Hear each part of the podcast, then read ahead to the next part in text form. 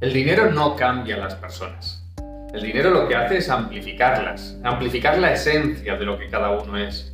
El dinero permite que las personas den mucho más de aquello que tienen, sea en una dirección o en otra. Es decir, si una persona tiene una nobleza interior, con dinero podrá expandir esa nobleza e impactar en la vida de muchas otras personas a través de ella.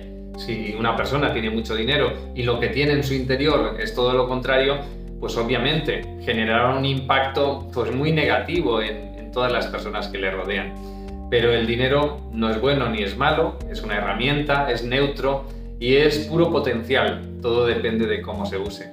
Así que yo lo que te recomiendo es que te grabes una creencia para saber que eso es así, para entender desde tu interior que el dinero realmente lo que hace es amplificar la esencia de quienes lo tienen y no convertir a una persona en buena o mala. Esa capacidad el dinero no la tiene. Así que grábate esta creencia. El dinero amplifica la esencia de quienes lo tienen.